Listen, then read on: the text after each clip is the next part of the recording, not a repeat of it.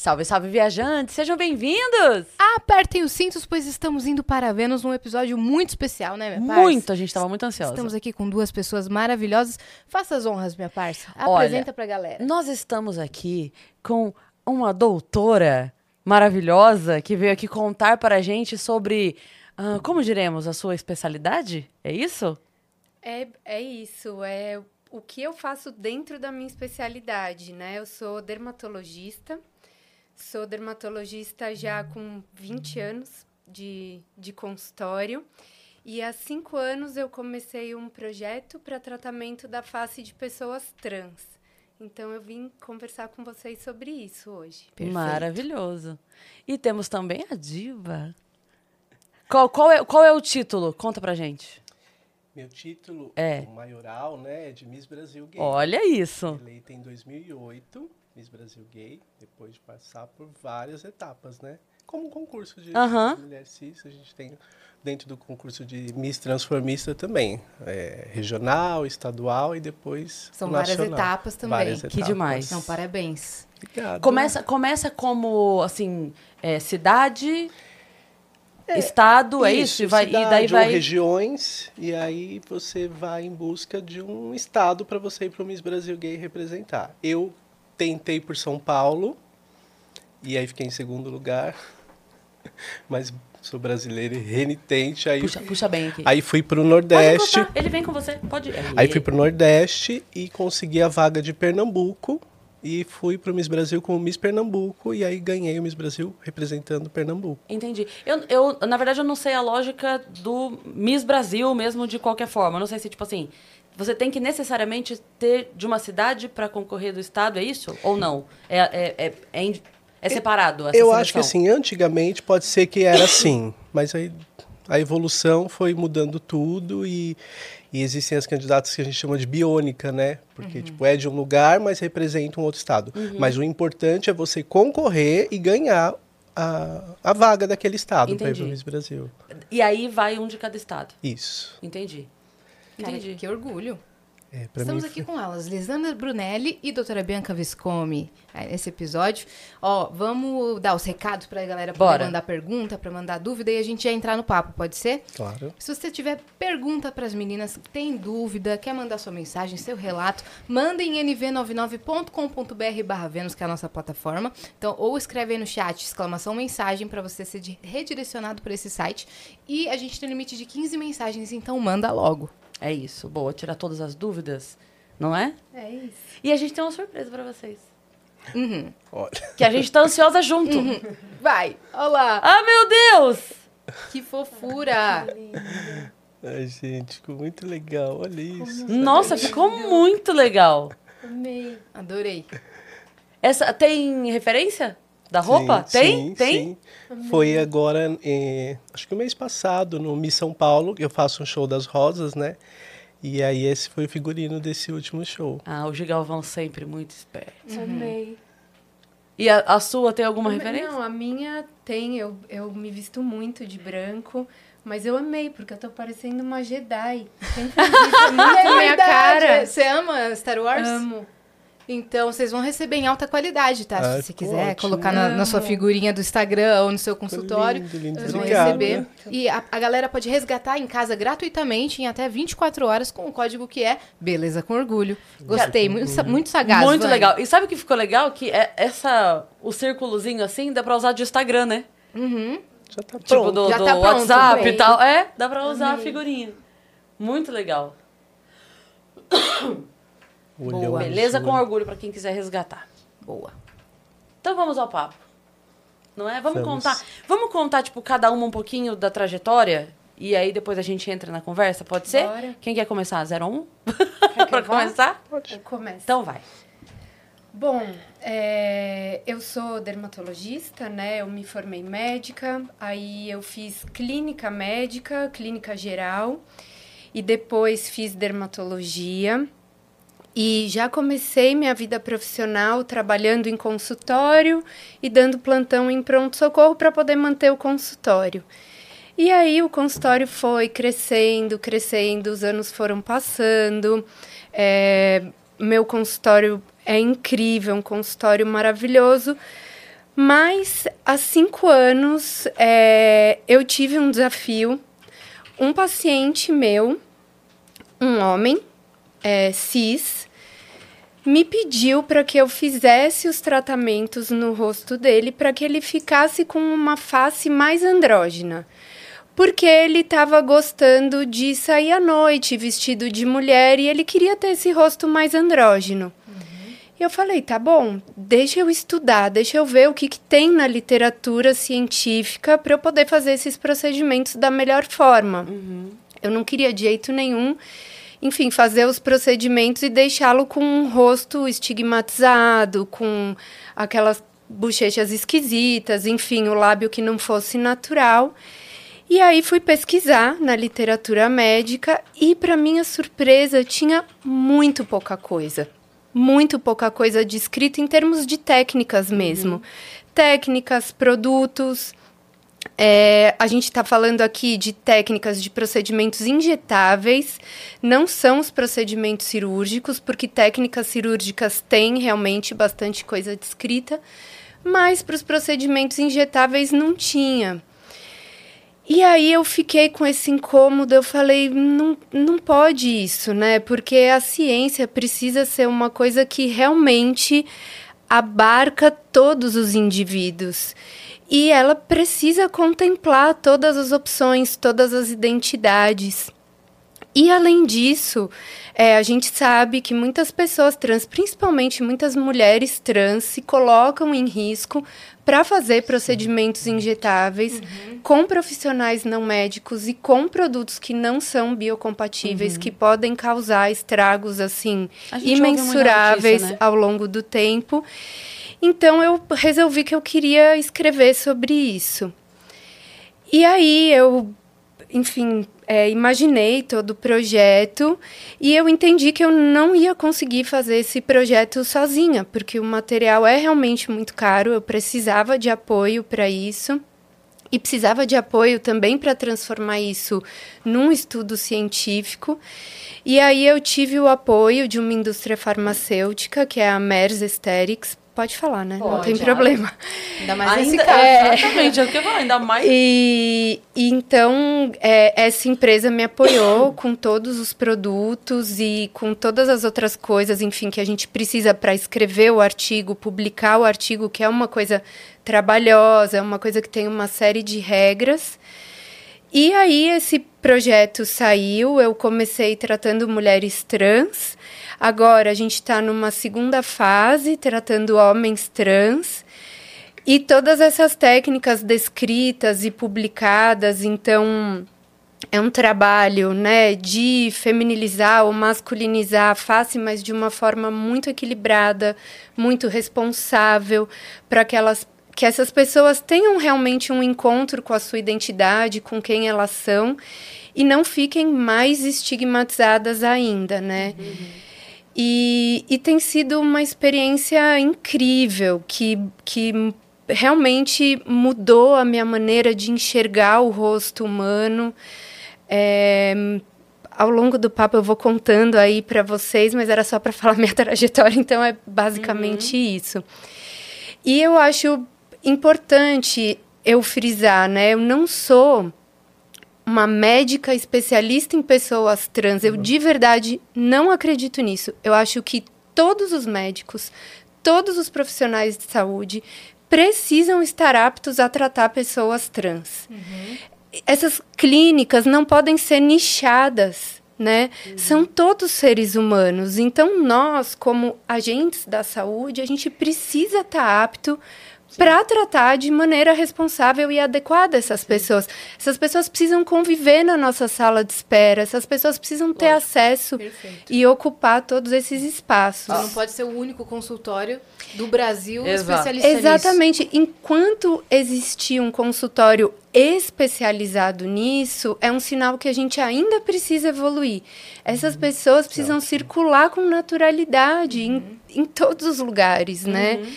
E quando essas pessoas chegam no médico, o médico já precisa saber, eu tenho que fazer isso, uhum. isso e isso. sem julgamento, sem questionamento. Isso não é sobre o que você concorda, o que você não concorda. Isso é sobre a sua obrigação como médico, Uhum. né? É, é sobre a técnica e não sobre a pessoa. Exatamente. Né? Você, não, você não tem que aprender a lidar com a pessoa, você tem que aprender a técnica. É isso. É isso, Mesmo né? porque É isso. você faz um juramento de que você Exatamente. vai tratar a todos sem julgamento. Exatamente. Então- Pensa- assim, não é que você tá. Você aprendeu a lidar com gente, então é gente. É é não isso, É? é então é isso. isso. Agora, tem uma técnica diferente para cada situação. E você tá lidando com uma Exatamente. situação diferenciada. É isso. É Acabou. exatamente assim como isso. pode ter dezenas de outras situações diferenciadas por uma, uma situação específica de tipo de pele, né? Por exemplo, a minha pele é espessa. Minha pele é Uhum. super espessa. Quando eu fui fazer a, a rino, eu não consigo, tipo, é, afinar tanto o nariz porque a minha pele é espessa. Aí o exemplo que o meu cirurgião deu foi, tipo assim, imagina, por mais que eu afine por baixo, o exemplo que ele me deu foi, imagina que tem um, um- um objeto em cima de uma cama. Você joga um lençol. O lençol cai em cima do objeto. Agora imagina que você joga um edredom. Cai Você quase não identifica o que é o objeto. Ele falou, então, a sua pele ela é espessa. Então ela Uhum. não faz o desenho que tem tanto assim. Então, assim, isso não é uma especificação? Totalmente. Se- Totalmente. Se, não tem uma pessoa apta a lidar com isso, também não é uma coisa que a pessoa precisa aprender? Exatamente. Então é só, é só uma situação É. diferente, é só isso. É, exatamente. É só a técnica específica para necessidade específica Específica. daquele É indivíduo. isso. E você, legal. Elisandra? Conta um pouco da, da sua caminhada. Minha caminhada. Vamos começar lá do comecinho. Você é de São Paulo mesmo? Sou de São Paulo, nascido e criado aqui. E a Lisandra, ela apareceu, eu acho que eu já tinha uns 23 anos de idade. E veio através da arte. Eu sou luciano, né? Maquiador desde os meus 18 anos de idade. Tenho 47 anos. E por conta de trabalhar com maquiagem, é, isso foi me fascinando, né? De descobrir cores e formas. E eu desde minha mãe conta que de pequenininho eu tinha um quadro meu, uns quadros preto e branco, né? Uma foto minha de menino e eu pintava o meu rosto de canetinha. Então acho que por conta disso eu fui descobrindo as técnicas de maquiagem e a gente treina muito na gente, né? E aí eu fui descobrindo essas formas e aí descobri a arte drag e aí comecei. Isso com quantos anos? Então, eu comecei acho que com uns 23 anos de idade, 24, por aí. Uhum. Aí fui pra parada gay, ai, vamos se montar, vamos, coisa da alegria, né? Então era aquela figura bem colorida, mas é, além de eu gostar, era também para praticar o meu trabalho, a minha arte de maquiar. Só que daí depois foi vindo, né? Ai, por que você não participa de concurso de Miss? Ai, só que essa maquiagem é muito forte, você tem que parecer mais com mulher. E é, essa questão de parecer ou não com mulher, eu desde pequenininho, minha mãe andava comigo no colo. E as pessoas falavam, nossa, sua filha é linda. Então, assim, os meus traços sempre foram muito femininos, desde pequenininho. Então, acho que independente de eu ser gay ou não, eu- se eu fosse hétero, eu seria um hétero com traços femininos. E, e aí trabalhei com maquiagem, trabalho até hoje, essa é a minha profissão. Eu sou, o- sou, sou um homem, me identifico como um homem, e essa aqui é a minha personagem. A minha personagem é uma Miss. Né? Eu sempre brinco, falo, eu escolhi uma mulher bonita para fazer a minha personagem. Né? E pago o preço por isso. Eu fiz uma personagem que ganhou Miss Brasil, gente. Desculpa, É. né? É, eu tô tentando fazer uma personagem de mulher bonita há um tempão, não tô conseguindo. Não vem com essa, não. Ela cria uma personagem, a personagem é, Miss Brasil. Não vem com essa, não. Tá bom. Mas é, é engraçado. Eu não tenho essa skin, não, de, de Miss Brasil. Mas é engraçado, meninas, que é assim, é, no concurso de Miss, de transformista, a gente sempre fala isso, né? É, a beleza a gente consegue construir, né? Com maquiagem, com procedimentos cirúrgicos, com procedimentos dermatológicos. Eu, claro, que eu sou toda natural. Nasci assim. Claro que eu Nasci assim. usei, né, os, os- as técnicas. E aí, ouvindo a doutora falar, é, como é importante realmente isso. Porque quando eu fui procurar, a gente sempre encontrava uma barreira. Tipo, mas você é homem, se eu fizer isso que você está me pedindo, eu vou... E eu pensava, mas e qual o problema? Eu, eu me lembro que eu fui num, num, cirurgião e eu falei, eu quero fazer isso no meu rosto. Eu queria colocar um preenchimento para deixar né, um uhum. pouquinho mais feminino. Ele falou, mas se eu fizer isso com você, você vai ficar parecendo aquelas mulheres venezuelanas.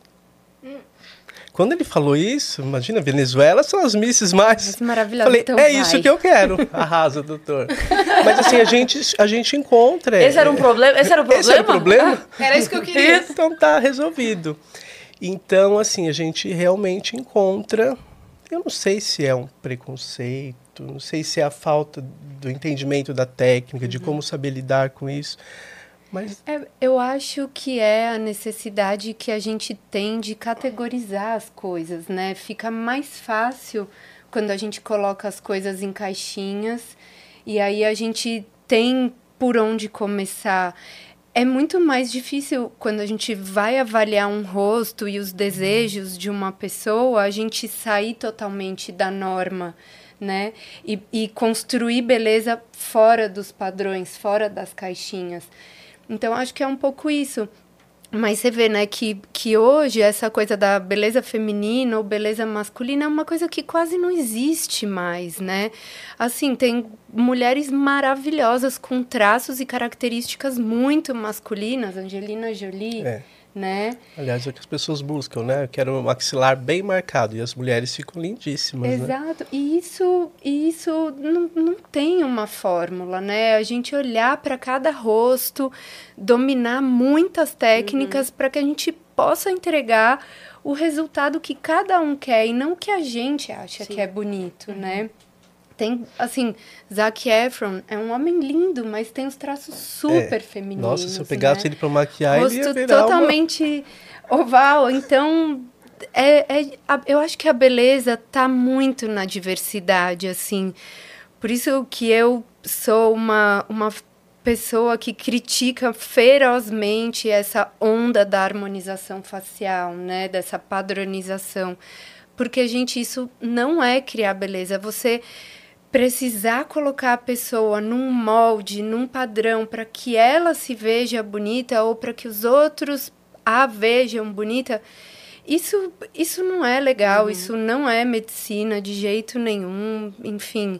É, a gente precisa realmente aprender a olhar, avaliar, entender o que vai ficar legal para cada pessoa, saber entregar isso, né? E quando a gente consegue é tão bom, né? Porque. Demais. Quando e você vezes... faz, você não fala, nossa, ai, tá muito legal, é. tô muito feliz. E às vezes não, não necessariamente a pessoa quer ser assim, mas ela foi convencida de que vão olhar para ela melhor se sim, ela for assim. Sim. Então ela passa a querer, mas não é porque seja o desejo dela de fato.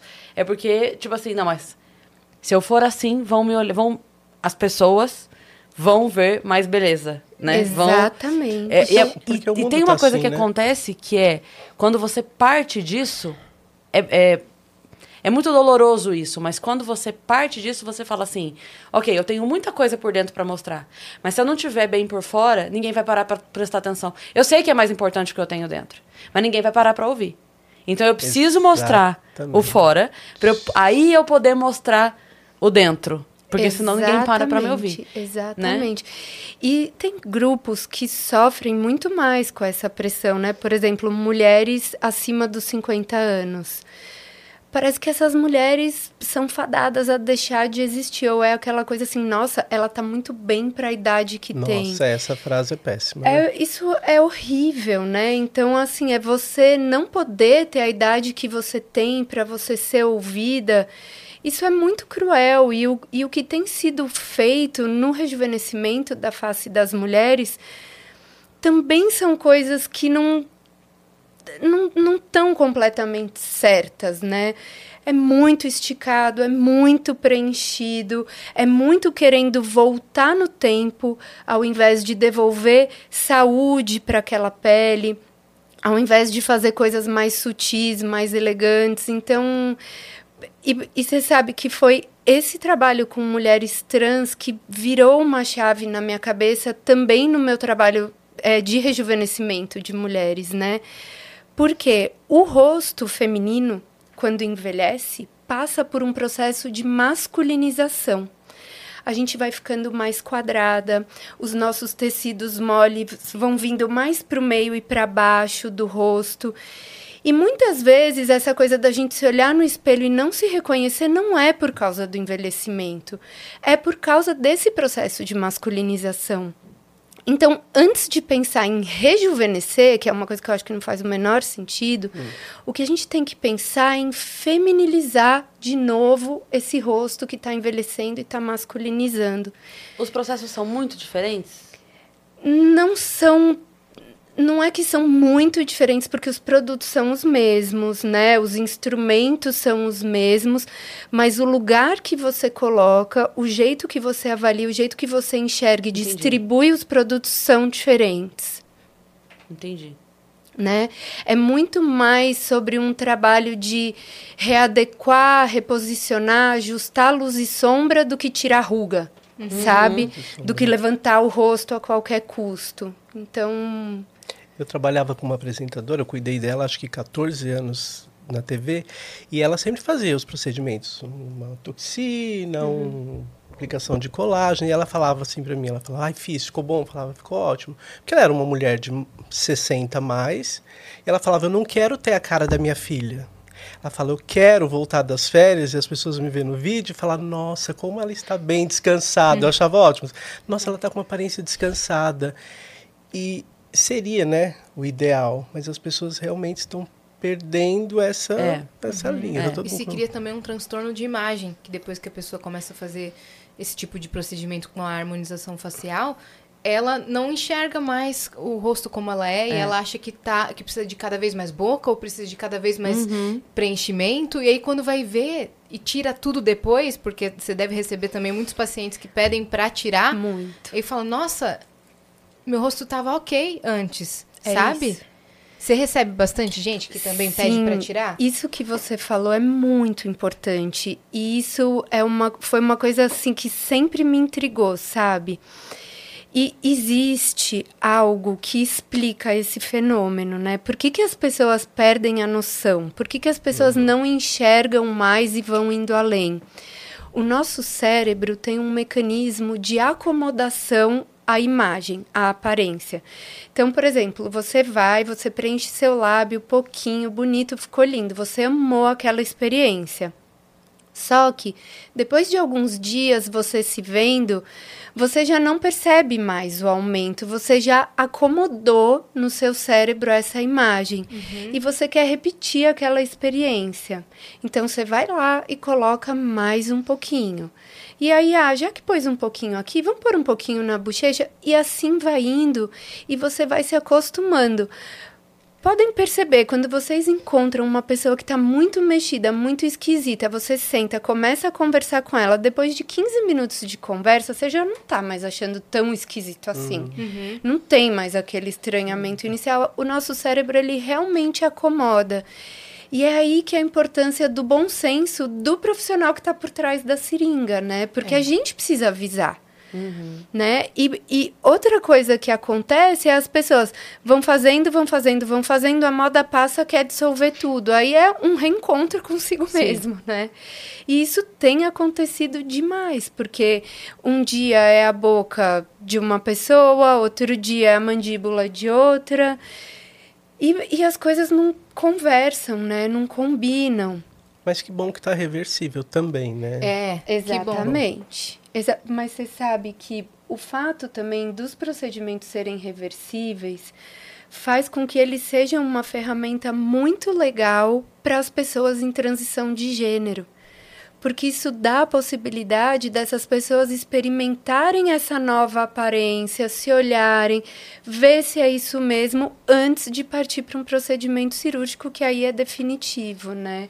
E então, de repente descobre que nem precisa daquilo. Exatamente. É. Uhum. Exatamente.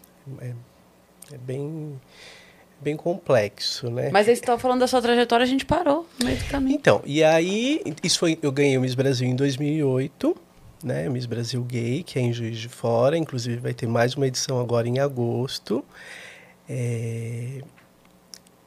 E aí, desde 2008, eu, claro, né, tive o, ano de reinado, que vai visitar os estados, nos eventos, tá? E você vira uma inspiração para os meninos que querem conquistar esse título, porque é, é, difícil mais pela parte financeira, né? Porque se gasta muito, né? Para conquistar um título desse, porque traje típico, traje de noite, e aí mexe é, é, essa, essa dívida que a gente tem com o público, né? Será que eu estou bem? Porque a mulher é, é, é apesar que a mulher ser julgada ali, eu acho que de, de maior deve ser uma coisa assim muito pesada.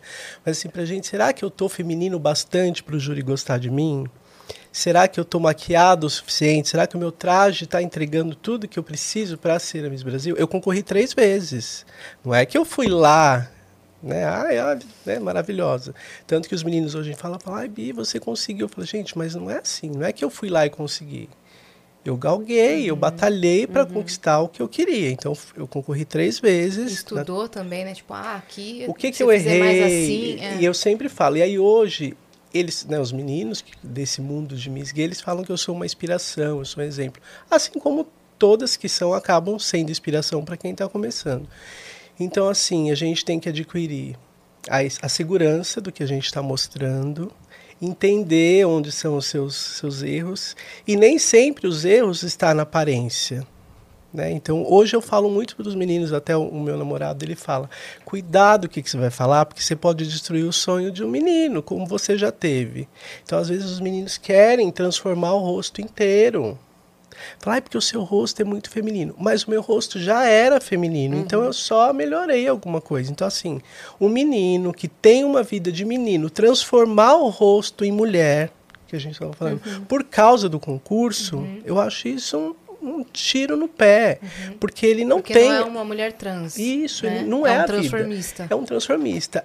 E, agora vou puxar a sardinha pro meu lado. Com a maquiagem no palco, a gente consegue fazer esse efeito. Usando luz e sombra, com a luz certa. Claro, porque se colocar a luz errada.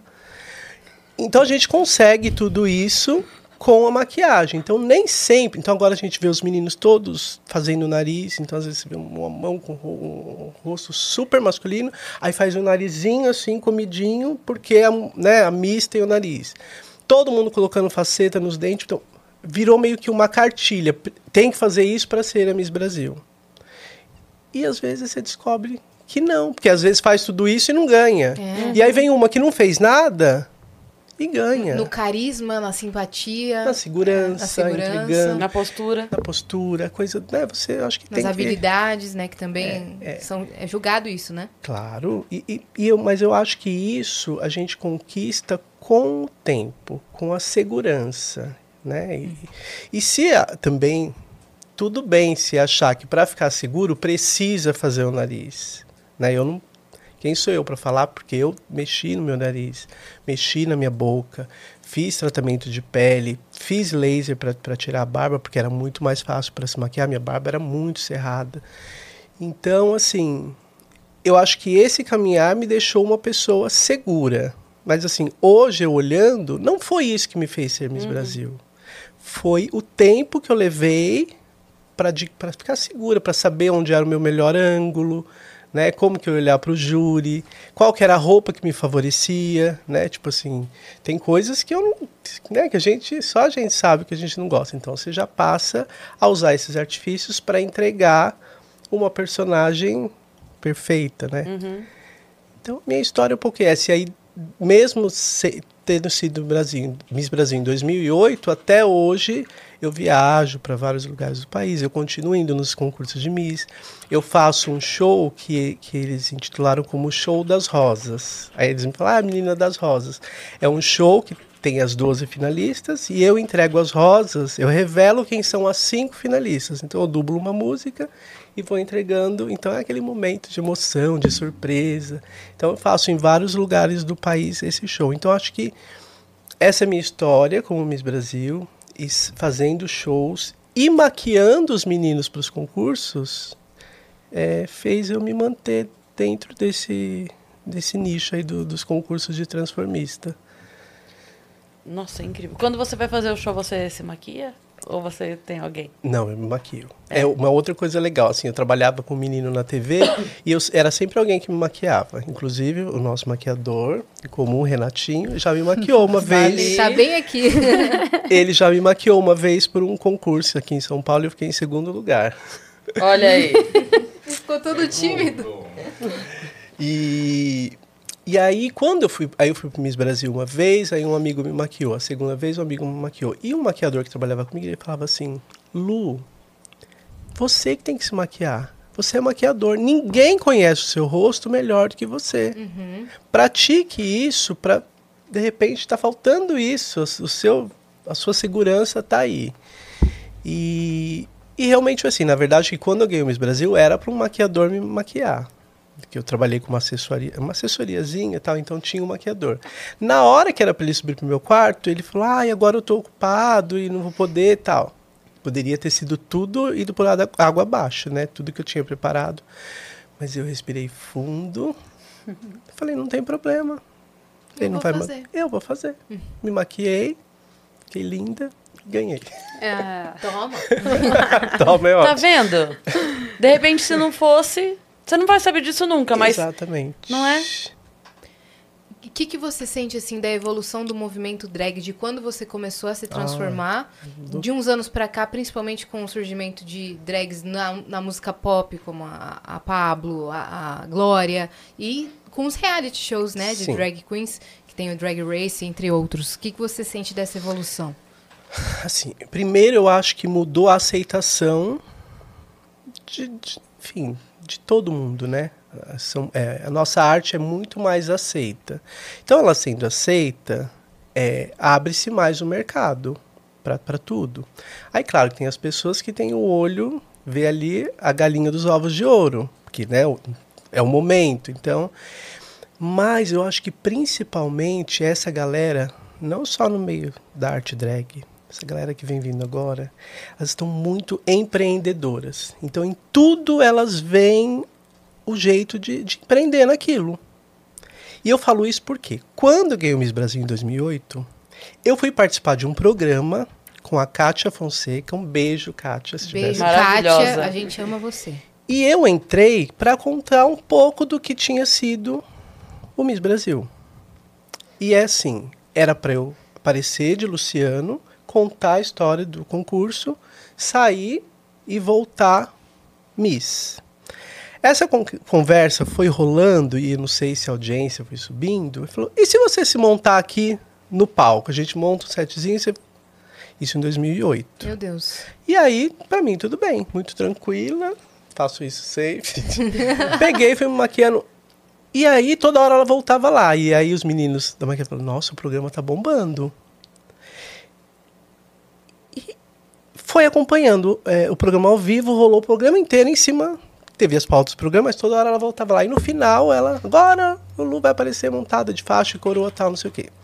Eu, na época, olha, inocência, né? Trabalhava em TV, deu meu telefone no ar.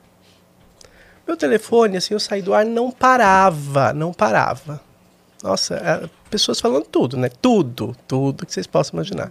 Mas principalmente, tipo, querendo o meu trabalho como maquiador, querendo o meu trabalho como é, é, aparecer numa festa, perguntando os produtos que eu tinha usado. Só que a minha cabeça em 2008 não era a cabeça dessa galera de agora. Eu poderia ter sido a primeira digital influencer do Brasil. Uhum. De me maquiar e fazer vídeos. Nananana. Uhum. Mas a minha cabeça era ir trabalhar todos os dias, que eu tinha meu ponto para bater na TV, e viver o meu momento como Miss, que era ir nos eventos. Então, assim, eu não tinha essa cabeça empreendedora. Imagina se fosse um, desses meninos de agora, ia estar tá ninguém fazendo. E eu me lembro que tinha uma colaboradora aqui no programa, a Cecília, ela tinha uma marca de lingerie e ela falou, ela chegou um dia a comentar comigo, falou, falou amigo, tem uma, acho que era uma japonesinha, que tem um canal no YouTube que ela, ela se maquia é, fazendo vídeo. Por que, que você não faz isso que você fez no programa? Aí eu, ah, tá, tá legal. Você fez? Não deu Nem muita eu. bola, né? Não dei bola. Então os meus amigos falam, né? O meu namorado fala, você poderia ter sido a primeira digital influencer, né? Um rapaz se maquiando, ensinando técnicas de, de, de maquiagem. Que, e daí depois, né, disseminou essa coisa que você estava falando, né, dos traços. A mulher já tem os traços femininos, casos, né, salvo algumas algum- alguns casos. Mas assim, a maquiagem depois ela foi indo para um caminho, tipo, as mulheres queriam fazer maquiagem para feminilizar o rosto. Mas, gente, uma maquiagem de um ator transformista não é uma maquiagem para uma mulher. Agora tá suavizando de novo, né? Todo mundo quer uma pele então, mas teve uma época que você ia nas festas, você não sabia se, se era uma drag, se era uma mulher, se Muito aquela contorno, né? Muito. muito tudo, assim, para transformar, não era para embelezar, era para transformar o formato do, do, do rosto. Então, assim, eu lembro que eu passei muito por isso. As pessoas ligavam porque elas queriam, nossa, como que você afinou seu nariz? Eu vi, tal, porque agora todo mundo sabe, né? Porque a internet bombou aí. Mas isso lá em 2008 não tinha essas informações tanto assim. Então, eu acho que o que mudou, principalmente nas drags, foi isso. Foi esse senso do empreendedorismo, aproveitar as oportunidades e ter também as pessoas que investem né, e trazem para o grande público. E a aceitação das pessoas, eu acho que melhorou bastante. Quanto mais tem, mais as pessoas vão aceitar. E quanto mais se fala, mais Exatamente. dilui o assunto. Eu acho E que é um lado muito positivo da internet, né? Sim, Sem internet, isso não seria nessa velocidade. é, a velocidade da internet é incrível, né? Você sabe que quando eu comecei a fazer o meu projeto né, com pessoas trans, bom, já, eu já tinha o consultório cheio, o consultório padrão. E eu tinha muito receio, assim, como que os meus pacientes vão aceitar isso, né? Como que isso vai impactar? Eu achei que alguns pacientes iam ter receio, não... ao contrário. Ao contrário, eu tenho pacientes que me escrevem e falam: Você é maravilhosa, eu tenho muito orgulho de ser sua paciente, parabéns por isso que você está fazendo. Assim, impacto negativo zero. Bom. Zero. As pessoas gostam, elas ficam felizes, sabe? Então, Mas não é uma regra, né? Porque, por exemplo, eu conheço uma clínica aqui em São Paulo, que é uma clínica.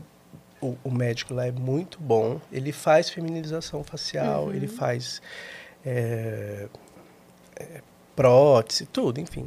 Só que o atendimento para mulheres trans, para as travestis, ele, ele faz em dias alternados das clientes dele.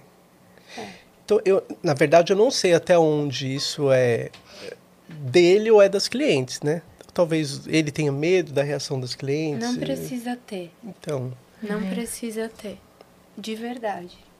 Não que bom. precisa Eu ter. fico feliz de- acho de ouvir, né, que- Eu acho que as coisas estão mudando real. É lógico, sempre vai ter gente que você precisa sentar e explicar. sim. Sempre vai. Ah, isso e, e eu... E tem gente que você precisa sentar e explicar e nunca vai te ouvir, Sim, não, mas sim. também essas pessoas, né? Ah, e também se quiser ir embora também. muito, sinto muito, exatamente, exato. É. sinto muito. Mas a, a minha experiência, assim, é muito boa. Ai, que maravilha. Fico feliz. muito de- boa. Quais são os principais pedidos que você recebe de homens e mulheres trans dos procedimentos?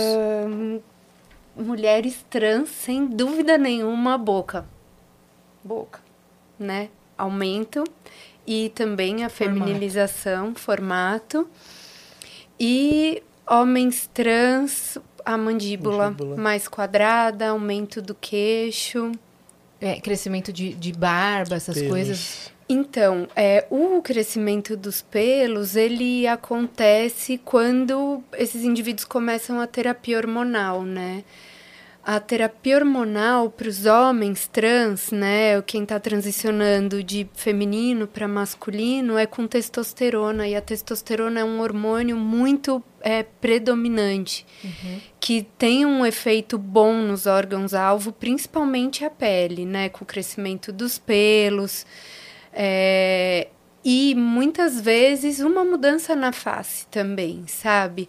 A testosterona masculiniza de um jeito muito, muito forte, diferente das mulheres trans que bloqueiam testosterona e usam estrogênio, mas que já tem a marca da testosterona na aparência, é mais difícil feminilizar com os hormônios. Hum. Né?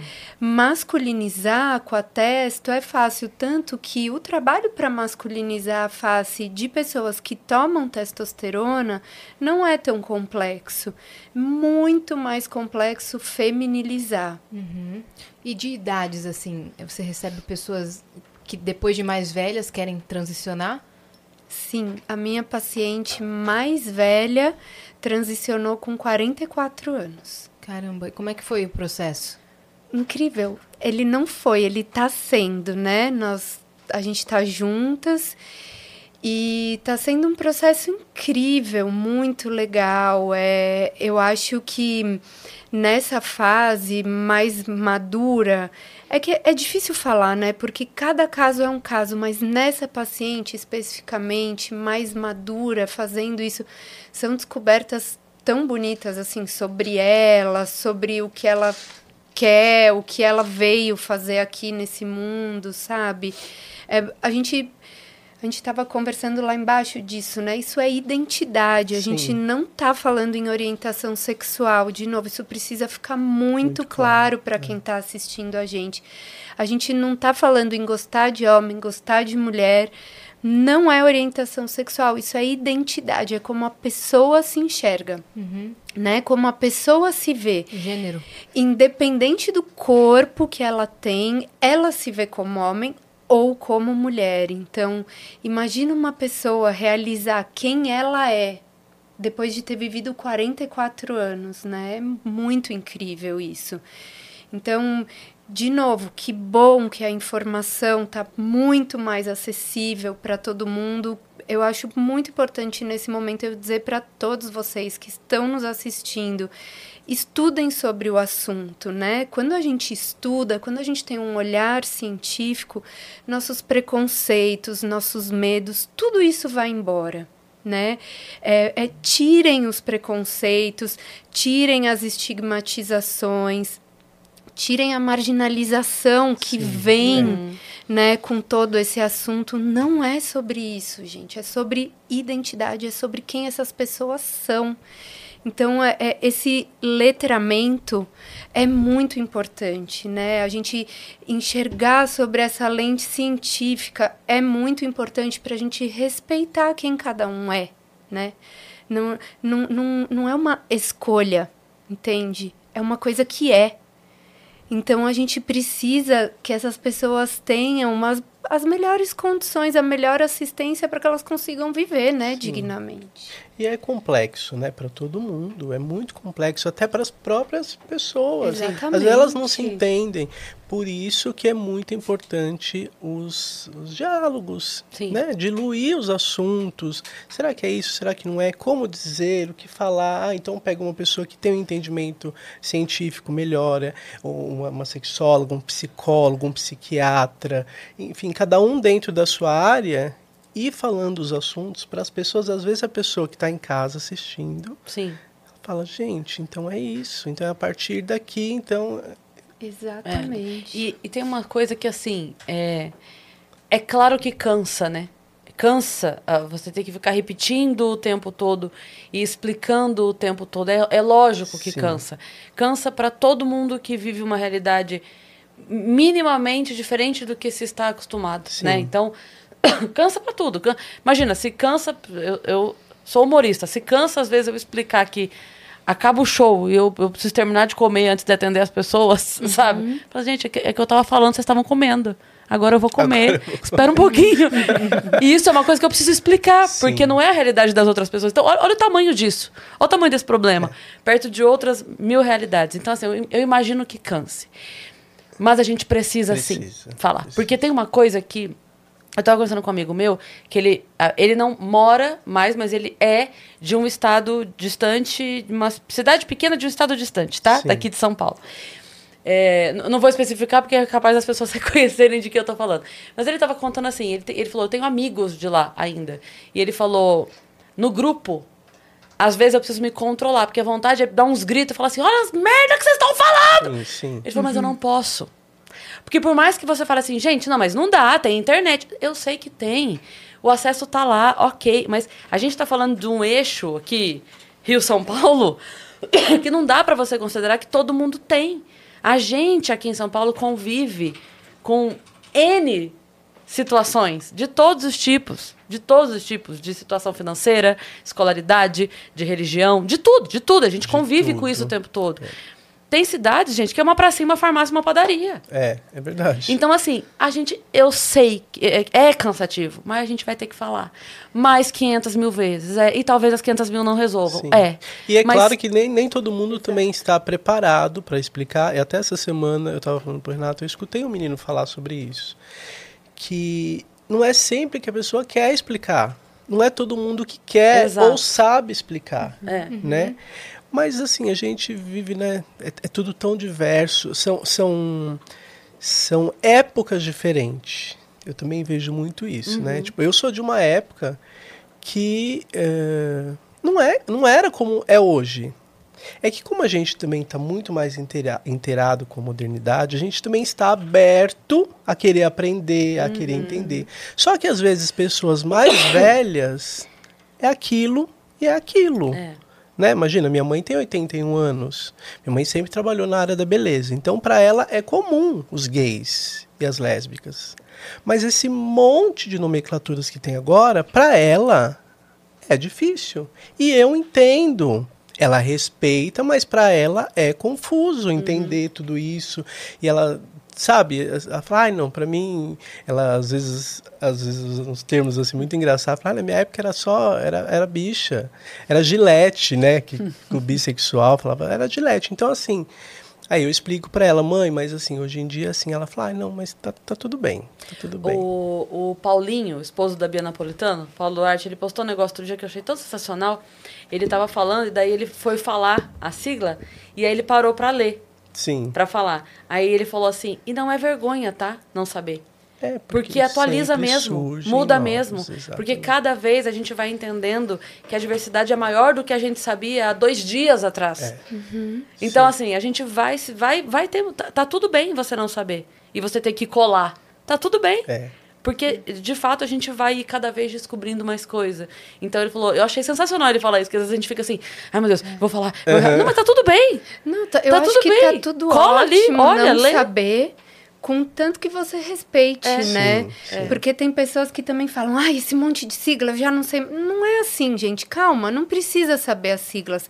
É só respeitar essas É. pessoas, É, né? exatamente. Respeitar as opções de E fica cada muito um. claro também, né?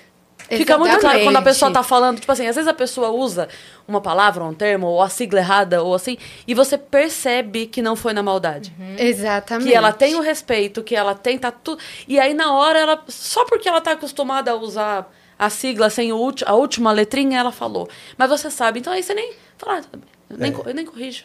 Tá tudo bem. E às vezes a pessoa fala da maneira mais branda possível e você percebe que tem um. Exatamente. Ou Que ela tem fala uma de maldade. propósito LG, QV, XWYZ, sei lá. É, Isso. Dá pra perceber quando ela Exatamente. fala É. dessa, dessa é maneira, horrível, é. né? É que tem gente que quer ofender, né? A gente estava falando de um, um assunto lá de um vídeo que até o Renato mostrou, que eu passei para ele, ele estava mostrando para a doutora, que é de um rapaz, ele se identifica como homem, mas ele é, é uma mulher, né? Ele fala, eu sei que eu causo confusão na cabeça das pessoas, mas as pessoas têm que entender que eu me identifico como homem. Embora eu me vista como uma mulher, eu tenho aparência de mulher, mas eu me identifico como homem. E assim, realmente é confuso. As pessoas, quando me veem assim, elas falam: Bi, você é uma transexual. E eu falo: gente, eu não sou. E, e quando uma trans fala pra mim: ah, você é, uma, você é trans, não é? Eu falo: eu sei o que eu sou. Acho que você ainda não sabe quem você é. Porque, assim, não é porque eu me visto de mulher, eu acho. E não é porque eu, eu não quero eh, me igualar a elas por- de uma maneira preconceituosa. Não, é de uma maneira respeitosa. Gente, eu não sou uma transexual. Eu não vivo o que elas vivem. Eu não passo pelo que elas passam. Porque para mim é muito fácil. Isso daqui é lúdico. É a Miss, é linda. Mas eu não saio assim na rua. Então eu não passo por, por muitas coisas que elas Perfeito. passam. Eu, quando saio na rua, eu sou um rapazinho. Embora feminado, embora com os traços delicados. Mas a gente sabe que a aceitação é maior. Então, assim, eu não passo. Então, não é um preconceito, é um respeito. Então, eu quero que, eu- que eu fique no meu lugar e elas no lugar delas. E elas precisam entender isso, né? Ai, mas você é linda de mulher, que a gente falou. Mas, gente, a transexualidade não tem a ver com beleza, porque a gente tem mulheres lindas e mulheres feias, transexuais lindas, transexuais feias. Eu conheço transexuais que não têm peito, transexuais que têm barba. Mas por quê? Porque não tiveram a oportunidade de fazer essa adequação ainda. Então, uma coisa não tem a ver com a outra. Né? Então, por isso que as conversas têm que existir, Exato. tem que falar. Por isso que o letramento é importante, importante, né? A gente entender de que se trata de identidade. Identidade. Uhum. Identidade. Isso é muito forte, né? Quando a gente começa a pensar profundamente sobre isso, tem crianças que não se identificam uhum. com o sexo designado ao nascimento. E aí, o que a gente faz? Como a gente discute tudo isso? Então, por isso que eu falo, a gente precisa estar tá muito bem amparado pela ciência. Muito, porque a gente não pode errar com essas pessoas, uhum. né? A gente precisa estar tá apto para oferecer... Até não ser prematuro o que uma decisão tudo né? para não ser prematuro ou para não demorar para tomar uhum. decisão são nuances Exato. muito delicadas e é por isso que o de novo eu isso para mim é a coisa mais importante de eu estar tá aqui com vocês, que é o que eu quero que fique. A gente precisa ter um olhar isento de preconceitos, religião, a gente precisa ter um olhar científico, entender a coisa como ela é, uhum. para que a gente consiga tomar as melhores decisões e a gente consiga chegar na melhor maneira de tomar conta uhum. desses indivíduos, né? Uhum. Tem uma coisa que eu acho que dificulta muito, que é a questão que para isso se tornar uma, é, uma coisa possível de se resolver, ela tem que estar tá formalizada, né? Exato. E aí a gente cai no ponto que é a idade. E aí, que, é, a, a ideia, né? É colocar isso tipo assim, ah, com X anos. É impossível. É impossível. Porque, assim, tem gente que não tem certeza aos 40. É. E tem gente que tem certeza aos 20. E aí? Aos Qual 10. é a idade? Aos 12, 5, não aos tem 7. Como. A Nani então... conta isso. O Bruno Moto contou isso é. também quando veio. Ele falou, cara, a, a, frase do Bruno, até que ele fala que é, na fazenda, ele morava no interior de Minas, ele falou, a primeira vez que eu vi um cara montando um cavalo, eu já sabia que eu gostava. Era uma criança. E eu já sabia. Ele falou, demorou muito tempo para eu desenvolver isso e ter essa coisa. Ele falou, mas eu já sabia. Aqui dentro, eu já sabia. Ok. Então, assim em compensação, tem uma pessoa de 44 anos é. que está agora se sentindo, ou porque não, não conseguiu antes, ou porque agora se sentiu seguro bastante para ir. É, nesse caso, eu acho que sempre soube, sabe? Mas não teve ao longo da vida a possibilidade de uhum. enxergar, mas sempre viveu com algo que está em desajuste, né? Uhum. Porque, de novo, é uma questão de quem a pessoa é. Então, talvez, num mundo ideal, essas decisões serão tomadas com o indivíduo, a família que vai acolher essa pessoa, Esperamos, um né? grupo né? multidisciplinar de médico, psicólogo e que a gente consiga dar a melhor assistência possível para essas pessoas poderem realizar a sua identidade, né? uhum. né? Então, quem sabe, quem sabe a gente caminhe para isso. Acho que ainda tem um, tem um caminho Não, grande. Né? Uma vez, Sim. tem muitos anos, mas assim, muitos anos mesmo disso, mas eu lembro disso perfeitamente.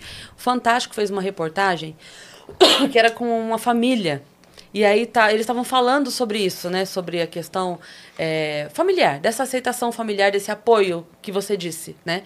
E aí é, eles estavam conversando com a mãe, e aí a mãe na mesa, aí tava o filho, o namorado, e eu, eu não lembro. Eu lembro que tinha bem, bem. Eu lembro disso claramente. Assim, eu não lembro o restante da família, a composição, mas isso eu lembro perfeitamente.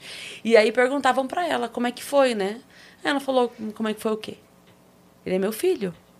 Ele é meu filho. E aí perguntava pra ela, ela falou assim: olha, eu sei que é, ele vai enfrentar muita coisa fora Sim. de casa. O mínimo que eu posso fazer é dar a ele um ambiente saudável dentro de casa, para que ele tenha força pra enfrentar tudo que ele vai enfrentar lá fora. Que não é Essa pouca base. coisa. Que não é pouca coisa. Então, assim, só essa consciência já diz muito, né? Porque, assim, cara, já vai ser difícil, não dificulta você. Mas você quer ser mais uma pedra no sapato do seu filho? é. Caramba! E quando Né? a família é uma pedra, é a pedra mais dolorosa de Nossa, todas, né? Com certeza, com certeza. Porque pra, pra gente, a descoberta, né, pra gente também, que a gente sempre fala assim, ah, quando a família. Mas assim, tem a, no, tem a nossa descoberta, né? Tipo, que que tá, por que, que eu sou diferente? Por que, que as pessoas falam de um jeito, eu falo de outro? Por que, que, que, que nem hoje eu, eu falo muito pro, pros, pros meus amigos, tal, pra essa galerinha nova. Hoje é, eu tenho a, tenho a filha de uma prima minha que ela é, falou pra mãe que ela, é, que ela é gay e que ela queria muito falar comigo, porque eu sou o gay exemplo da família. Falei, não, pode falar pra ela me ligar, vamos, vamos conversar tal.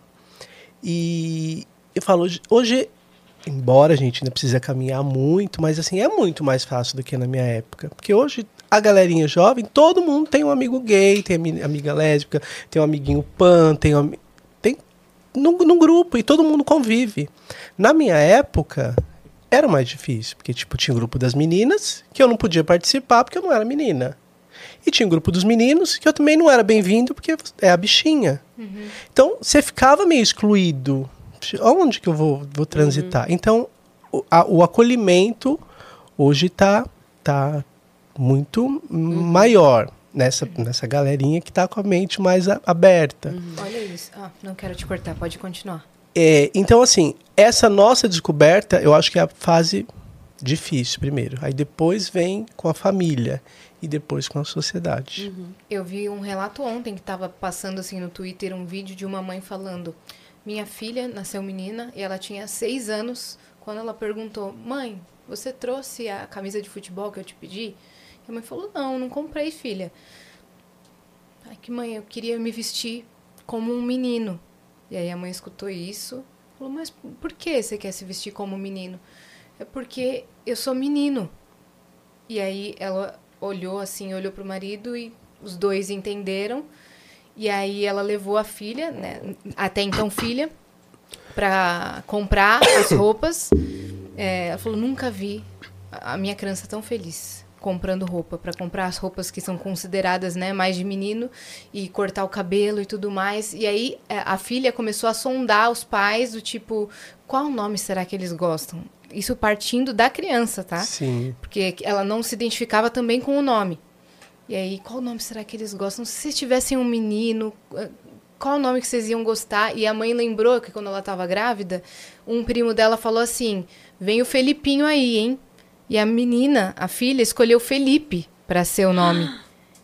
E aí ela lembrou: meu Deus, veio mesmo o Felipinho. Falou: eu sou Felipe a partir de agora. Cortou o cabelo, daí os pais, tudo certo. Na escola era preocupação, né? Então a mãe foi conversar com a, a direção da escola e a direção falou: Ó, não manda seus dois filhos amanhã, nem o seu menino, nem a sua menina, que ela tem uma outra menina menorzinha. Ela falou: Mas por quê? Porque a gente vai conversar com as crianças. A gente vai dar uma palestra, a gente vai abrir para dúvidas e a gente não quer nenhum tipo de constrangimento Sim. e tal. Aí deixou um dia sem mandar os filhos. No outro dia, todas as crianças fizeram um corredor Felipe Ai, e receberam gente, o Felipe é- assim. E aí a mãe fala assim, aí as pessoas dizem, é, nossa, você, é, a- você tem que deixar sua criança ser criança, não tem que pensar nisso. Falou, é uma questão de identificação. Identificação. Meu filho se identifica como menino. Sim. Até os 18 anos, ele não pode fazer nenhum procedimento estético, ele não pode fazer nenhum tipo de cirurgia, ele não pode fazer nada. Então, deixa ele se vestir e agir e ser chamado como ele se identifica. Quando ele estiver aos 18 anos, ele decide o que ele vai fazer. Mas ele tem que ser o meu filho dentro de casa, porque se eu não deixar ele ser meu filho aqui dentro, ele vai ser em outros lugares Sim, e ele vai sim. correr mais riscos. Mais riscos. E eu prefiro que ele seja aqui. Nossa. é, Foi é muito- assim. é esse- forte, foi né? forte isso, o é. relato. É. Eu vi ontem. É. É, e, e isso é um tópico muito sensível, né? Quando a gente fala de crianças trans. Sim. É, alguns segmentos da sociedade ficam realmente assim muito enfurecidos e, e achando que imagina com essa idade é confusão é isso é aquilo de novo gente a gente É por isso que a gente precisa discutir, para a gente entender o que acontece, quando acontece, como que a gente tem que dar assistência né, para essas famílias, para essas crianças não é nada para chocar, para deixar ninguém horrorizado. A gente também não está tentando destruir a família, uhum. não é uhum. nada disso, sabe? Não é sexualizar não, a criança. Não, não, isso não, não tem a ver, tem com, a ver com eu orientação exatamente sexual. Isso, aquela frase que diz assim, a maldade está na cabeça de quem vê. É. Que quando surge esse assunto, as pessoas elas levam para o lado sexual. Gente, não tem conotação sexual. Uhum. Uma criança sabe. não sabe. Não sabe. É, é gênero Isso mesmo. é identidade é. de gênero, é como a pessoa pessoa se enxerga, né? Se isso vai mudar, não vai mudar, não... cada história vai dizer. É por isso que a gente precisa assistir com cuidado cada família, cada uhum. história, cada indivíduo, né? Quando, quando a Nani veio no Vênus, ela contou a história dela com a mãe. Eu sei, assim, a Nani tem uma, uma história com a mãe dela muito linda, Sim. sabe? Desde, desde o menino, né? E aí ela contou, ela registrou isso no Vênus, assim, que é, quando ela estava na escola, a professora chamou a mãe, né? Imagina quanto tempo atrás. Chamou a mãe e falou: é, Mãe, é, você percebeu que seu filho tem um problema? Falou para a mãe dela. Sim. E aí a mãe dela falou: Meu filho não tem um problema, meu filho uhum. tem uma condição. E cabe a você como professora. E a mim como. Oh. É. E a mim como mãe tornar a vida dele o mais fácil possível para lidar com essa condição. É isso. O mundo seria tão mais é lindo, isso. né? Tão mais fácil. Uhum. É isso. Mas você vê, né, que a gente trabalha com o quê? Com beleza, beleza, né? E quando a gente entrega a beleza, se a gente quer entregar a beleza de verdade, se a gente não tiver essa aceitação, esse não julgamento, esse olhar amplo, a gente não consegue entregar é. a beleza uhum. de verdade, né? Agora falando em beleza. é, é, por que que, vamos supor, né, que nem a, a menininha, que é um menininho, é, os gostos pela aparência feminina, de onde vem isso, né? Porque assim, uma, uma menina, uma menina trans, ela vai sempre ter, isso tem tem influência do que a gente vive, da sociedade. Sim e não. Na verdade, vem primeiro a identidade de gênero, que é como a pessoa se reconhece. Sim. Em seguida, vem a expressão do gênero com o qual ela se reconhece. Tá. Então, isso já é pré-determinado. Essas, essa, é que hoje em dia não é tão binário assim, né? Coisas de menino, coisas sim, de menina. Sim. Hoje é, é uma coisa mais tranquila. Mas isso entra na expressão do gênero. Então, primeiro a pessoa se vê e se reconhece como tal. Tá. E aí depois ela se expressa para o mundo através desses códigos, Sim. né? Do vestir, do comportamento, aparência, da aparência. Comprido né? Porque a gente vê as, as meninas, né? Os homens trans, eles, uma maioria, né? Grande maioria, porque nada é regra, né? Uhum. Assim, o cabelo tem que ser curto, né? Tem que ter a barba. E, e a gente tem homens héteros que têm cabelo comprido uhum. e, não, e não tem barba. É. Então, é... Ai, tudo tão complexo. São, são, são muitas possibilidades, é, muitas né? Mas é que é, é meio que pra, pra carimbar, né? É, assim, eu, eu preciso mostrar que eu não. Sim. Sabe? Tipo assim, eu, eu preciso ir pro. Outro extremo. Pro outro extremo, é. é e é. às vezes é uma realização pro próprio indivíduo, Sim. né? Isso ajuda na maneira com que o indivíduo se enxerga, uhum. sabe? Porque é, as identidades trans tem, tem uma questão muito forte que é a disforia de gênero, né? Esse se olhar e não se reconhecer. Não se reconhecer é essa insatisfação uhum. com a aparência. Então, muitas vezes, você se apropriar desses códigos para se expressar faz com que você resolva algumas coisas Entendi. na maneira que você se vê, com que você afirme coisas, né, Sim. sobre quem você é. Então, é complexo, gente. Todos nós estamos aprendendo, sabe? Eu acho que a grande questão é a disponibilidade interna de aprender, de estudar, de entender o contexto dessas pessoas. Né? A gente só consegue ser uma sociedade inclusiva no sentido amplo quando a gente procura é, se letrar e entender o contexto de pessoas diferentes, né? É, de identidades de gênero diferentes, de etnias diferentes, de grupos sociais diferentes.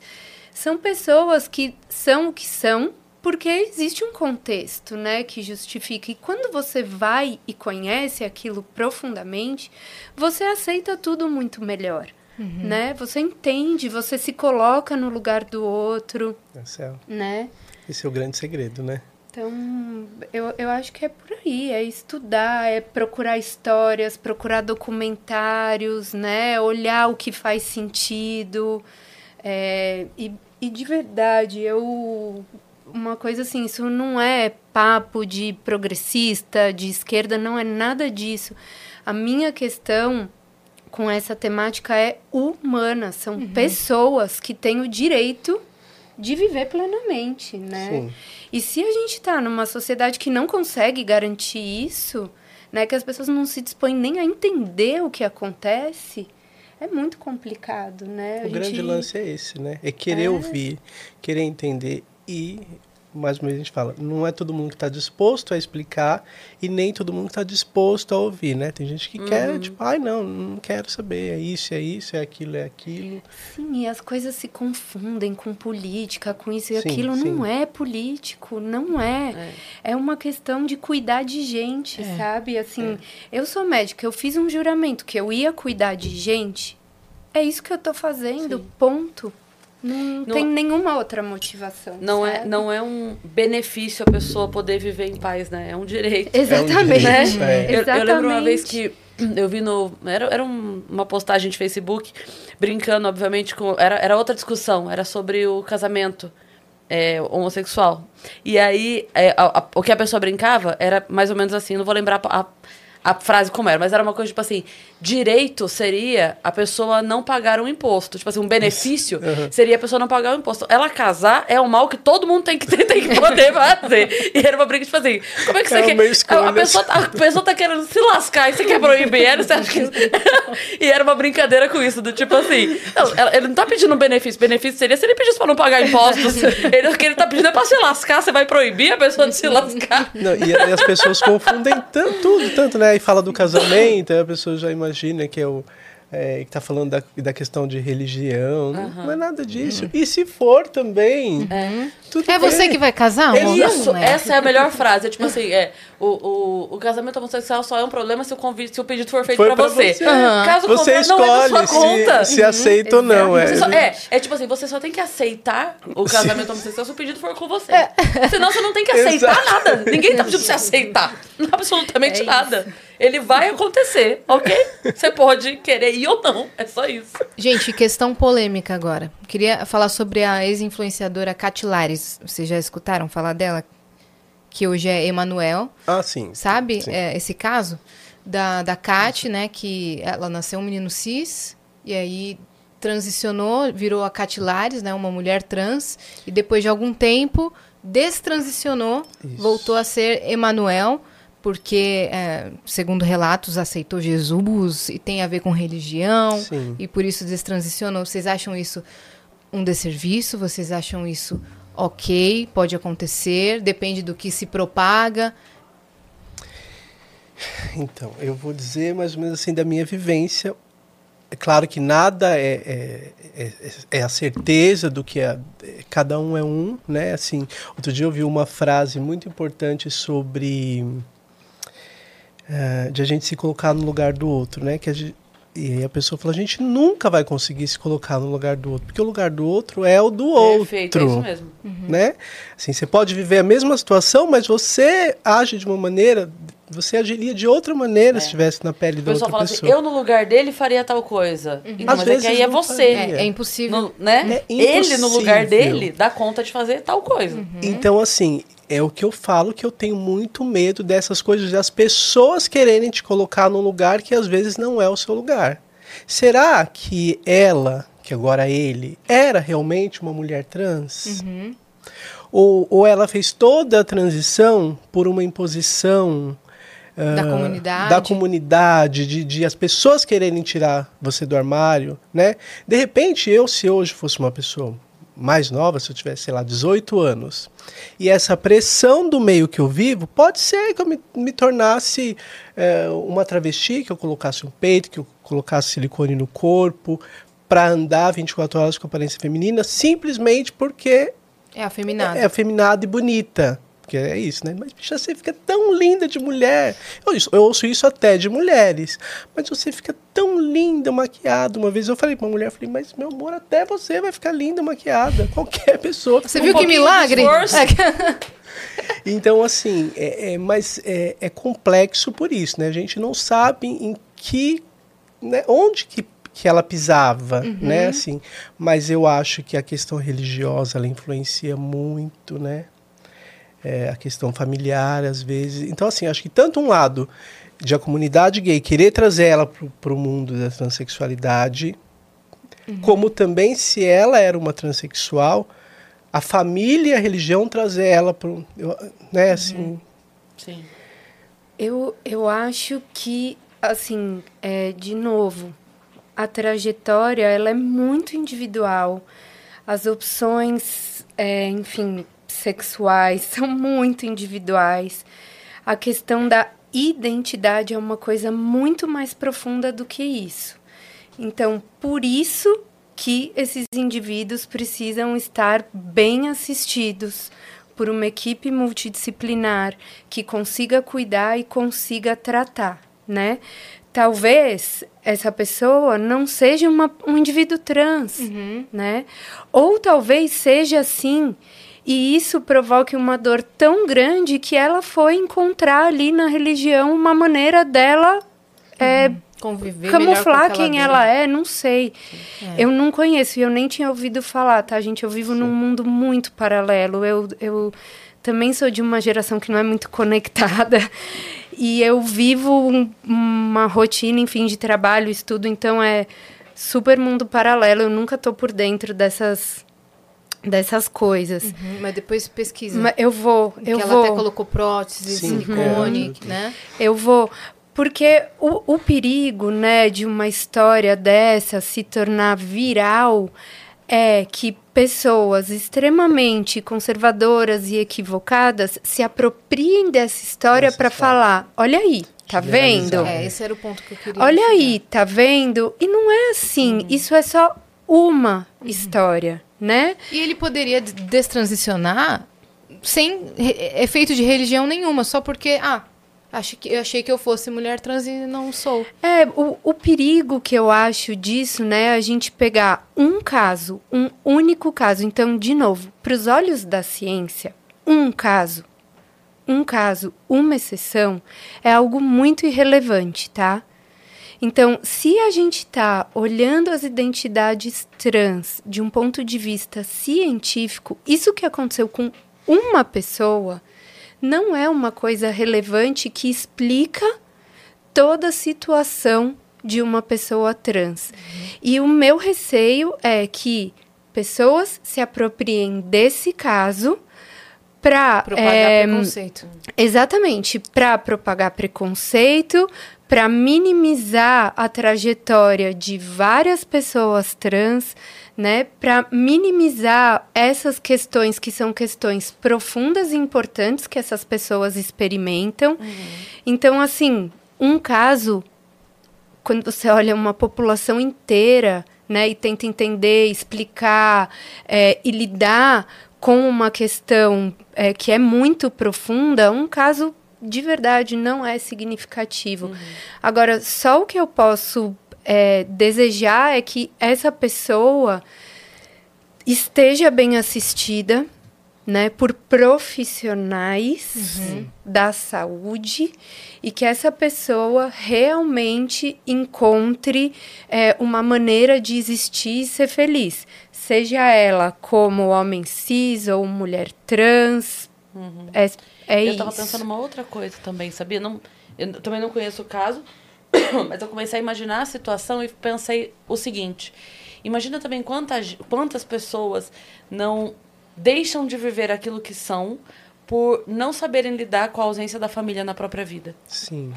Então é assim, se eu for quem eu sou, eu perco meus pais Sim. do meu lado.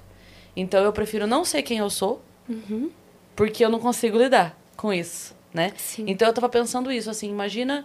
Claro, não sei se é a situação, tá? Mas é que a gente deu esse exemplo e a gente tá aqui cheio de conjecturas aqui, né? Mas imagina, ser também. né? Chega num ponto que, tipo assim, ok, fui isolado, não convivo mais com ninguém. Não sou independente Não sou- isso- financeiramente. Isso, me dói pra caramba, não convivo mais com as pessoas que eu amo. Então, qual é a maneira de eu voltar? Tá, então eu vou dizer que é isso. É. De novo, não tô dizendo que foi a situação, mas Não, eu tô. Pergunta para essas pessoas se elas tivessem escolha. Se elas tivessem escolha, o que, que elas escolheriam? Se elas escolheriam estar dentro da norma ou fora. Uhum. É. Se isso fosse opção, Se isso fosse opcional, é.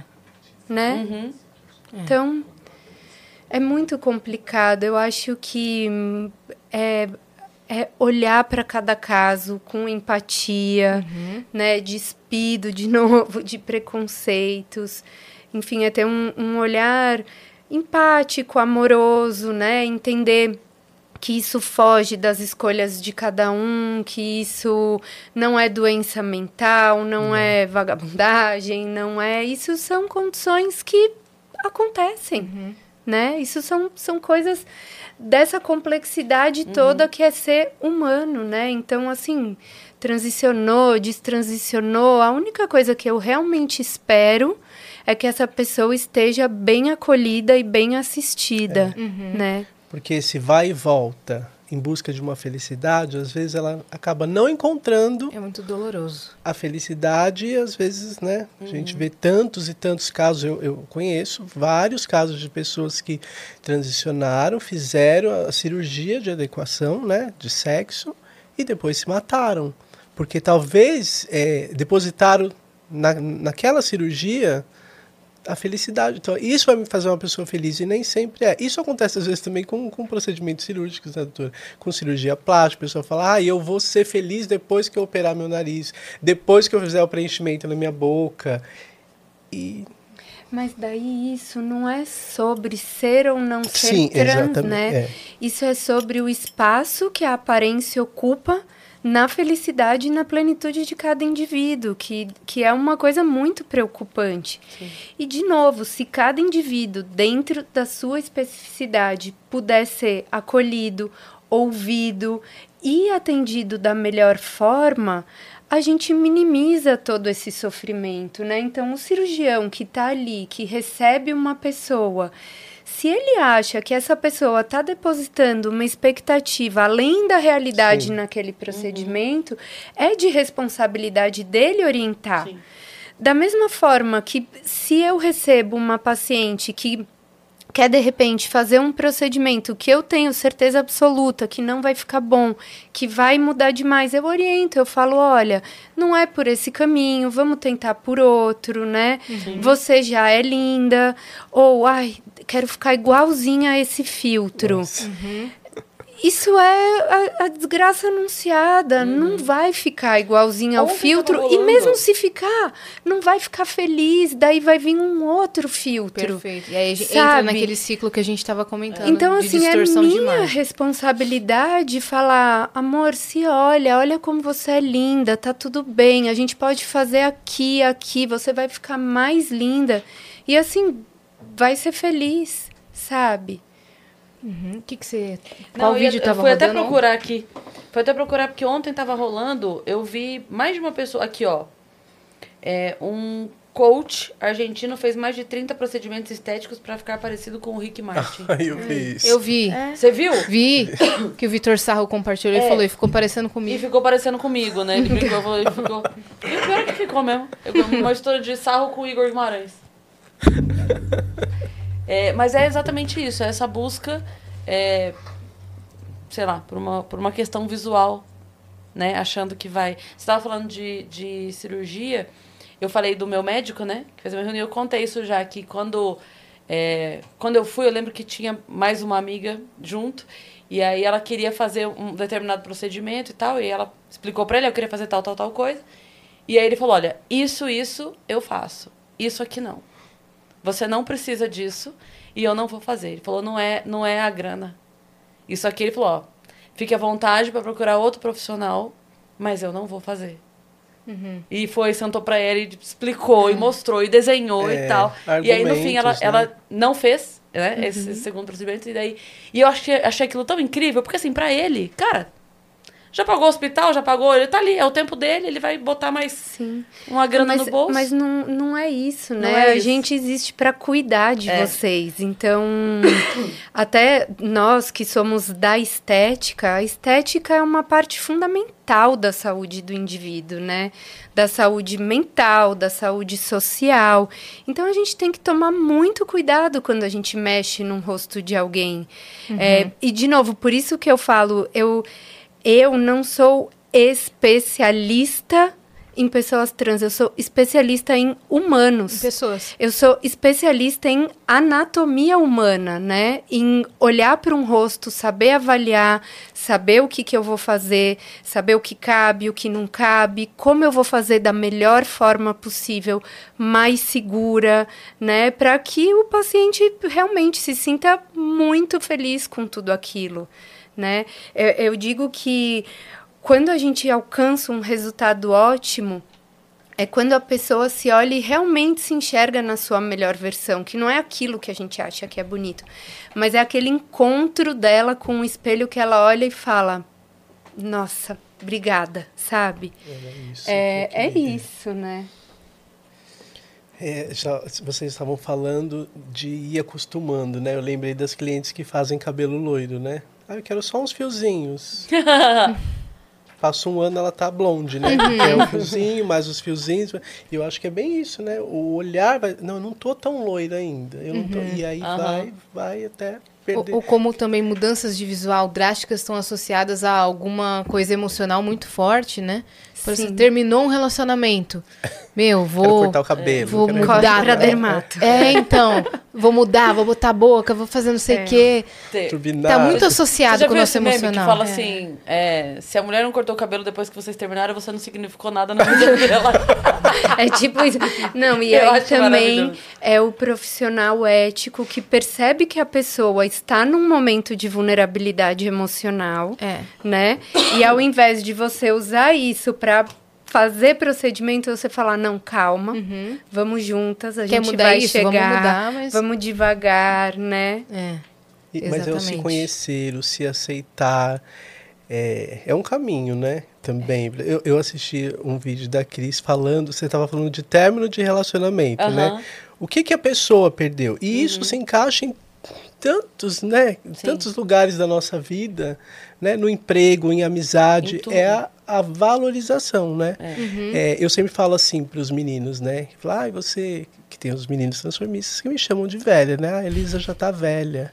Isso não me incomoda, porque assim, que idade vai poder envelhecer, Aham. né? É. E ainda assim, eles falarem, ai, que inspiração. E eu falo, a, a gente eh, não perde a beleza, a beleza ela se transforma. E eu fico muito mais feliz quando o elogio, claro que a gente gosta, ai que linda que você é, mas assim, quando, nossa, você continua elegante, ai, você tem tanto para ensinar pra gente.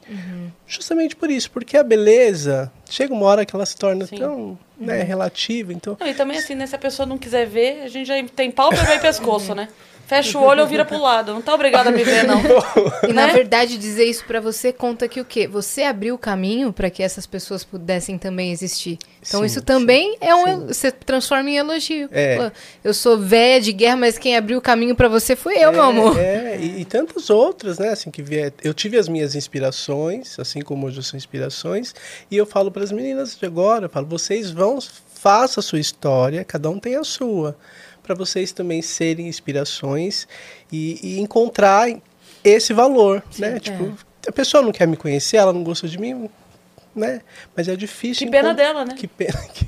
Que pena Eu achei dela, ótimo, não é? ótimo aquele texto, porque né, encaixa em tantos momentos para tantas pessoas e que bom seria, né, se todo mundo conseguisse Ter esse ter autoconhecimento, esse né? autoconhecimento, É. essa autovalorização. Um dia, a gente tá caminhando para isso. É. Tá caminhando para isso. Vamos, vamos sim. É, não, não é não é impossível a oscilação, né? A insegurança momentânea ela é ok, né? Todo mundo. Pô, não é que você vai terminar e uhul, terminei, tá Não, tudo de não, boa. não, não, é isso. É até estranho, né? É até estranho, é. É, é- Essa oscilação, essa insegurança, tudo bem, mas a pessoa não conhecer o próprio valor aí é perigoso. Sim. Porque aí não só ela não se levanta quando cai, mas ela fica onde não tem que ficar. Né? Eu recebi, com o, vi, com o vídeo que eu postei, eu recebi mensagem. eu recebi umas mensagens pesadíssimas que eu não me arrisco nem a dizer. Opa! Opa, depois eu conto fora do ar porque realmente é, é pesado. Mas eu, Porque, assim. porque toca em alguns lugares É, da gente, é, algumas gente frases. contando assim, histórias e, e assim, ah, relacionamento abusivo. E foi só quando eu tive esse olhar sobre mim de valorização que eu consegui sair. Sabe? Ou é assim. Então, eu, eu sei que é um ponto que dói muito. Sabe? Tem gente que fala assim, olha, eu, eu olho e acho que a pessoa não perdeu nada. Sabe? Dá É. vontade de sair da minha casa, pegar o avião e lá falar. "Tá, tá, tá, tá, tá, Cala a boca! Sabe? Porque não é possível isso, não. ó, Para. Para. É óbvio que você tem. Vi um negócio de que eu achei sensacional. Que, tipo assim. o cara que. Que é um bom pai, que dá conta de tudo, que trabalha, que cuida da casa, não sei o quê. Um, é, que ele é carinhoso com a esposa, que ele. não- ah, ah, ele é só uma mulher comum. É. Totalmente. Né? Totalmente. E eu ach- achei sensacional. Então, tipo assim, cara, você, é óbvio que tem muita coisa em você que, que, que tem valor. E a gente não pode esperar que o outro veja antes que a gente. me- Eu, eu falei isso uma vez no meu Instagram. Eu preciso até, eu preciso até achar esse story pra eu buscar isso de novo. Eu falei assim. Você convive com você. Quantos anos você tem? Ah, eu tenho 30 anos, beleza. Você convive com você mesmo há 30 anos. Como é que você quer que alguém que chegue e veja que você não se ama, veja motivo pra te amar? Sim. É o que Se você tá vendendo ali naquele... Caramba, eu, eu convivo comigo, não tô vendo motivo pra me amar, você espera que o outro veja? Sim. É eu que tenho que mostrar pro outro, ó, eu sou incrível pra amar. Olha como eu me amo. Você vai me amar também, porque eu me amo. É, claro que você vai me amar. Como que você não vai me amar? E se não Né? me amar, não é um problema meu, é um problema é, seu. é, é esse, é aquele tom do tipo assim, ah, que pena pra você então. Nossa. Que mau gosto que você tem. Eu achei ótimo. Ô, Lisandra, antes da gente começar, off, você falou que foi pro programa Silvio Santos. Fui, fui, saber- fui duas ou três vezes no quadro dos transformistas lá. Queria saber como é que foi a experiência. Foi muito, assim, muito valiosa pra mim, né? Porque o Silvio Santos, gente, é um ícone, né? Talvez, não sei se pra essa galerinha de agora, porque, né, que nem, às vezes eu falo da Xuxa pra algumas pessoas, as pessoas não... Gente, pra mim a Xuxa foi um ícone. é um da- ícone atemporal. E o Silvio Santos igual, né? Aham. Na minha casa era domingo com o Silvio Santos, à noite com os Trapalhões, né? E todo dia de manhã o show da Xuxa. Então, assim, tá na frente do Silvio é uma energia, assim, surreal, né? E assim...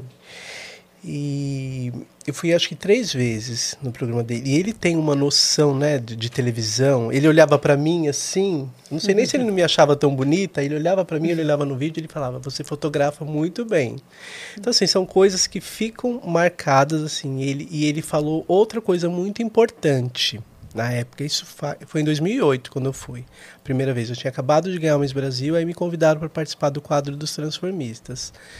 Ah, ele falava assim pra gente: aqui vocês são artistas. Então tomem muito cuidado com o que vocês vão falar na frente das câmeras, porque aqui é um quadro de transformistas, de artistas que se transformam. Então eh, ele não queria que tivesse nada de conotação sexual. É, então eu, eu respeito dele como, como um artista que estava ali mostrando um trabalho que era de dublagem. E então antes de nós irmos pro, pro estúdio, é, vocês vão, vão ficar aqui nessa salinha porque o Silvio vai vir aqui falar com vocês. Nossa, as pessoas olham uma cara de gente, o Silvio vai vir falar com a gente. Então ele veio, ele cumprimentou, ele foi super agradável, né? Educadíssimo, simpático, brincou com alguns dos meninos e falou sobre isso. E aí, e tá no palco com ele, ele gosta muito de história, né? Então assim, ele vai, ele vai puxando, conta. E, e- e se ele vê que você não desenvolve, ele já. E você? Quantos anos tem? Então, essa experiência, assim, para mim foi muito valiosa, assim. Tanto pessoal, como para minha história, né? Como Sim. Miss Brasil Gay, que foi, foi incrível. Sim. E, e olha que olhar, né? Que, que percepção dele de, tipo, vocês são artistas, né? Porque, óbvio, ele sempre lidou com público. Sim, sempre lidou. sim. Então, ele sabia o olhar malicioso, Sim, o olhar, né? Ele, então, é tipo assim, as pessoas já estão predispostas a não verem artistas em Sim, vocês. a julgar, né? Não ajudem essas pessoas no argumento delas. Exatamente. Né? Que, Exatamente. que percepção bacana dele ir lá e falar, ó, vamos, vamos mostrar o trabalho, vamos mostrar É a- a arte, é a vamos mostrar arte. para as pessoas. Vamos calar. É quase um tipo assim, vamos calar a boca dessas pessoas que Exatamente. acham que vocês não têm o que mostrar. Que é né? o que eu, e assim, a minha função, né, como Miss Brasil Gay Transformista é trazer as pessoas para a nossa arte. Eu sempre falo isso. Isso aqui é uma arte. Quando eu vou na- nas reuniões, que faz a reunião, é, antes dos concursos, para cada um contar a sua história, de onde veio, o que, que é, eu sempre falo, gente, nós estamos apresentando um espetáculo. São 27 atores, cada um representando uma mulher de cada estado. Então, se cada um fizer o seu melhor, para o público vai ser incrível assistir esse espetáculo. Não, é, não se trata só de uma competição. Claro que existe a competição, mas a gente tem que pensar num todo. Aquilo ali é um, um musical, né? Então nós estamos apresentando o espetáculo. Então a minha função é trazer vocês para trazer para assistir a minha arte. Você já assistiu um concurso de Miss Gay? Vem assistir. Aí a pessoa, nossa, como você é lindo, como você fala bem, como você é educado. Vem assistir, não tem só eu, tem muitos artistas como eu. Então, você, a, a- a nossa função também é ir quebrando essas barreiras. Ai, é um concurso de gay, um monte de homem vestido de mulher. Vem assistir, vem ver a nossa arte. Quantos maquiadores trabalham, quantos figurinistas trabalham para pôr os trajes típicos lindíssimos no palco. Os estilistas, né? Os, os peruqueiros. E, e, e os atores que estão ali encenando. Né? Mulheres mais elegantes, outras mais ousadas, outras mais simpáticas. Então são vários personagens. Eu sempre falo, a gente tem que trazer essas pessoas para vir assistir a nossa arte, para respeitar a nossa arte, para valorizar a nossa arte, para os empresários investirem dinheiro na nossa arte, né? Porque a gente é muito dificultoso. Eu vou todos os anos para Bahia, em Salvador, que lá também nós temos no Brasil alguns concursos de Miss Brasil. O que eu ganhei é o Miss Brasil de Juiz de Fora. Eu acho que ele é o mais antigo e eles falam que é o oficial. Miss Brasil Gay oficial. Mas nós temos outros concursos de Miss Brasil. E esse da Bahia, por exemplo, que eu vou todos os anos, que inclusive eu levo a representante de São Paulo todo ano, tem muita dificuldade. Os lugares não abrem espaço, não só lá. Aqui em São Paulo também o meu amigo faz o Miss Brasil Diversidade. Então é dificultoso a- a- a- as casas abrirem espaço para nossa arte. Mas é culpa do preconceito? Também. Mas a gente vê a todo tempo, a gente vê um meme na internet. Uma que bateu com a outra no, no dia do concurso, tirou a coroa da outra, puxou.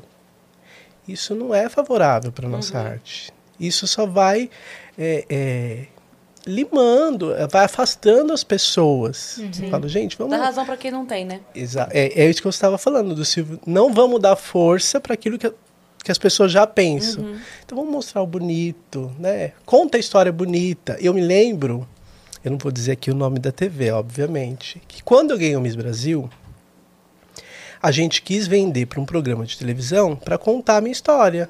Como que eu ganhei, como que era o concurso e tal, porque foi na época, na época era Orkut ainda.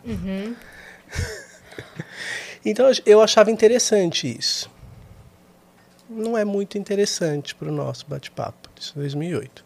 Em 2009, eu passei a coroa para Miss Brasil Gay de 2009. E teve um grande barraco, que vocês já devem ter visto, que uma tirou a Ah, coroa esse e veio a é peruca e tal. E ela ainda fala, "Ai, com peruca ou sem sem peruca eu sou a Miss Brasil. Isso ficou famoso no mundo inteiro É. na época. Nesse ano, em 2009, queriam que eu fosse na- no programa para falar sobre o assunto. Mas sobre Poderia a ser. polêmica, né? Poderia ser o meu momento.